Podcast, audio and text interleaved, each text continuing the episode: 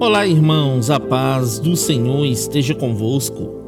A palavra do Senhor diz assim no livro de Provérbios, capítulo 3, versículo 9: Honra ao Senhor com teus bens e com as primícias de todos os teus rendimentos.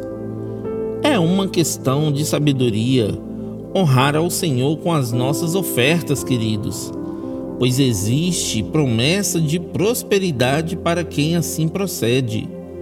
Mas não podemos ofertar apenas com interesse nessa promessa, queridos.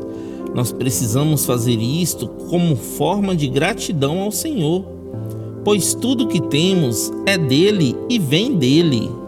Então, seja sempre grato a Deus, querido, e demonstre essa gratidão com a sua oferta de amor. Amém?